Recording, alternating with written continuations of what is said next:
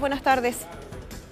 Hola, muy buenas tardes. Eh, sí, ya se había adelantado durante el fin de semana más o menos lo que iba a ocurrir con respecto al fallo de la Corte Suprema y Martín Pradenas, eh, quien fue condenado a 20 años por siete delitos sexuales, cinco abusos sexuales y dos violaciones. Esta situación ha sido bastante compleja para las víctimas eh, porque producto de este fallo que ya se dio a conocer en detalle durante esta jornada, finalmente lo que se interpreta de ello es que es producto de un comportamiento de uno de los jueces, eh, Leonel Torres, eh, quien fue el redactor eh, de la condena y la sentencia de Martín Pradenas, quien habría vertido distintos em, comentarios en relación y contra el acusado mientras se estaba desarrollando el juicio. Al menos eso es lo que argumentó la defensa de Martín Pradenas en este documento que se presentó a la Corte Suprema para que finalmente ellos pudieran determinar si este se Em,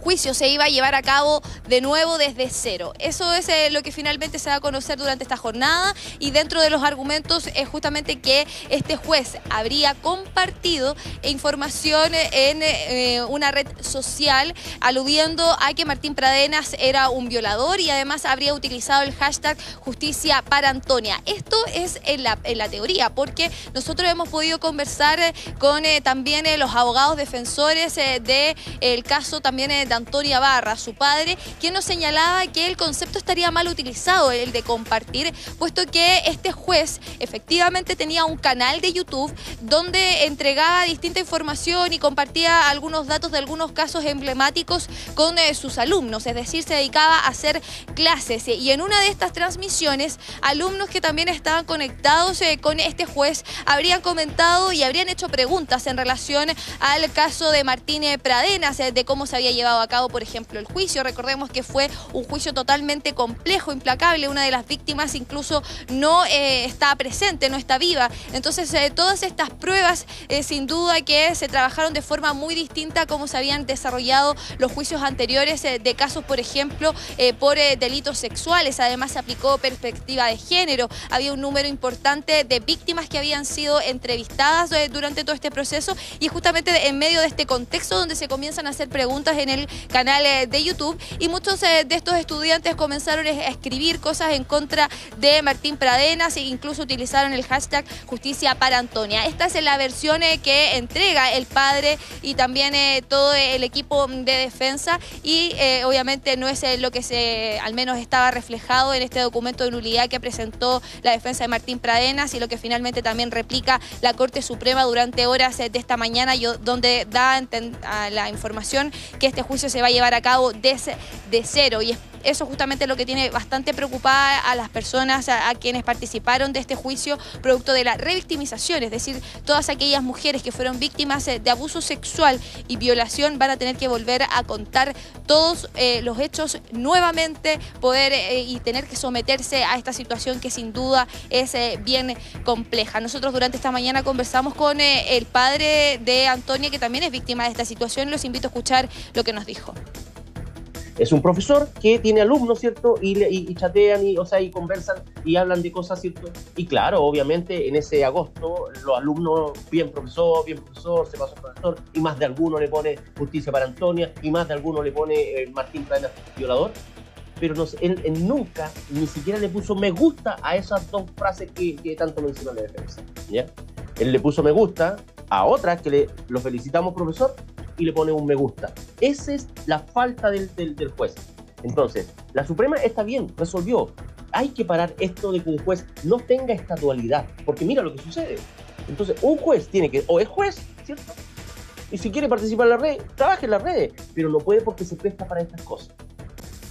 Claro, la pregunta que surge ahora es eh, cuál es el comportamiento que deben llevar los jueces. Recordemos que este fue un juicio eh, bastante importante, extenso, eh, además donde se presentó una cantidad de pruebas importantes en contra de Martín Pradenas. De hecho, la Corte Suprema no pone en tela de juicio cómo se desarrolló las pruebas, si es o no culpable, sino que netamente el comportamiento que obtuvo el juez durante el juicio y también a posteriori en relación a estos comentarios que habrían sido entregados a través de redes sociales, tal como aparece en el documento de la nulidad que se presentó ante la Corte Suprema, comentarios que había dicho el propio juez y también ahí lo que escuchábamos eh, por parte del padre Antonio Alejandro, quien señalaba que más que comentarios eh, que él emitió, sino que eran cosas que se habían escrito durante y en medio de una transmisión de YouTube también por estudiantes que habían estado preguntando con respecto a este caso y cómo se había llevado a cabo. La ministra de la Mujer también eh, se pronunció con respecto a este tema, recordemos que ella lo dijo durante esta semana cuando se dio a conocer esto de la Corte Suprema, los invito a escuchar lo que nos dijo. Es eh, terrible que luego de lo expuesto, que fue el proceso de juicio para ellos, hoy tengan que iniciar todo de nuevo. Creemos que es fundamental que durante todas las etapas del proceso judicial, en especial quienes tienen la función más fundamental, los jueces, se tome todo con la mayor delicadeza. Y en ese sentido nos parece preocupante que lleguemos al momento en que se anula un juicio por eh, la imprudencia. Último minuto. Vamos a interrumpir a Catalina y vamos a Temuco porque a esta hora hay declaraciones de la defensa de Martín Pradenas. Está allí Ignacio Beltrán, escuchamos. Creemos que, el juicio oral un juicio claro, está hablando el abogado Javier Jara eh, respecto a la nulidad del caso Pradenas. Escuchemos lo que ocurre en vivo a esta hora. Los medios de comunicación y todas las personas que lo pueden observar sepan qué pasa y sepan el tenor de la prueba, respetando obviamente las garantías y la dignidad de las víctimas. Abogado, haciendo un resumen entonces, eh, se anula este juicio por la intervención de las redes sociales también por parte de este juez. Sí, efectivamente, es, eso.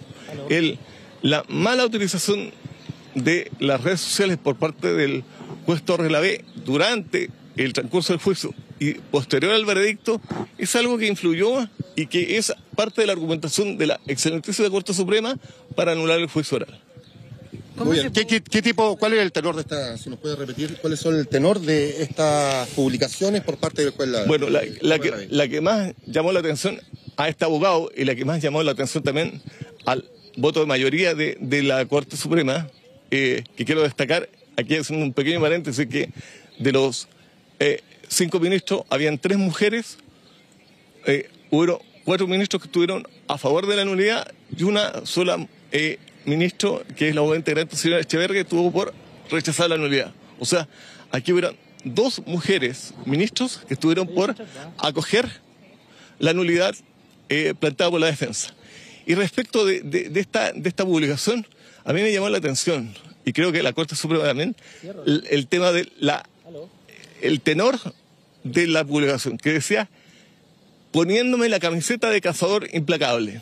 O sea, volviendo quizás mil años atrás y haciendo una suerte de un juez inquisidor.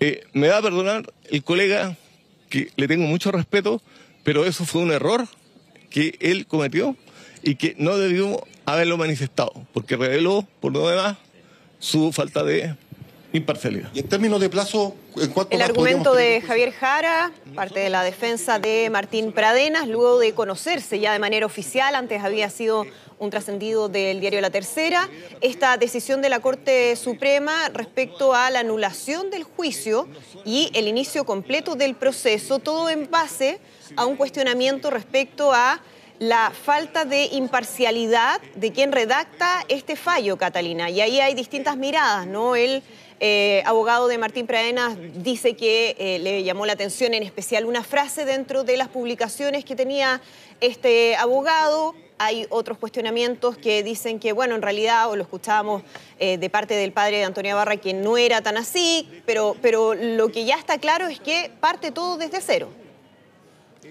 Claro, eh, han habido distintas miradas e interpretaciones, eh, que es, por ejemplo, si se compartió en una red social o no, si lo dijo él. Esta frase de cazador implacable también es una de las eh, cosas que presentó la defensa frente a la Corte Suprema. Lo claro aquí está que la Corte Suprema tomó una determinación y que el juicio va a comenzar desde cero. Y también los cuestionamientos en relación al comportamiento que tiene que tener un juez durante un proceso judicial y no solo uno que tenga que ver con delitos sexuales, sino que todos los procesos judiciales. Recordemos que estamos en un mundo donde muchos utilizan las redes sociales y quizás eh, estas cosas antiguamente no ocurrían, puesto de que los jueces eh, no estaban activos o quizás no tenían canales de YouTube. Pero todo esto puede ser interpretable, puede ser utilizado para, por ejemplo, casos como este, que es en este caso anular un juicio, un trabajo que sin duda ha sido bastante complejo para las víctimas y todos bien sabemos lo complejo que es eh, demostrar que una persona eh, fue víctima de abuso sexual o que fue también víctima de violación, sobre todo cuando eh, ya no están. Es una situación bastante compleja. La Fiscalía también em, se refirió en torno a este tema. Los invito a escuchar lo que nos dijeron. Se trata de una resolución que no es unánime y que en la causal de nulidad que acoge en definitiva no cuestiona las pruebas recogidas durante la investigación ni el trabajo realizado por las policías y el Ministerio Público, como asimismo las pruebas aportadas por los creyentes. Eh, tampoco cuestiona esta resolución la perspectiva de género utilizada en la investigación y durante el juzgamiento de este caso. Claro, esta situación podría marcar un precedente porque es importante y, es lo que sin duda nosotros también queremos aclarar, es qué es lo que va a pasar con este juez. ¿Va a recibir o no va a recibir una sanción? Se marca un precedente quizás eh, con el comportamiento que deben tener los jueces y juezas eh, desde aquí en adelante en los futuros juicios. Esto sin duda que eh, se va a tener que ir aclarando durante las próximas horas y también este nuevo proceso judicial en donde las víctimas nuevamente van a ser revictimizadas y van a tener que contar desde cero toda esta situación que sin duda es algo que eh, les complica, al menos eh, lo que me comentaba el padre de Antonia Barra. Bien, eh, vamos a seguir atentos entonces a este nuevo proceso. Muchísimas gracias por toda la información. Muy buenas tardes. Buenas tardes.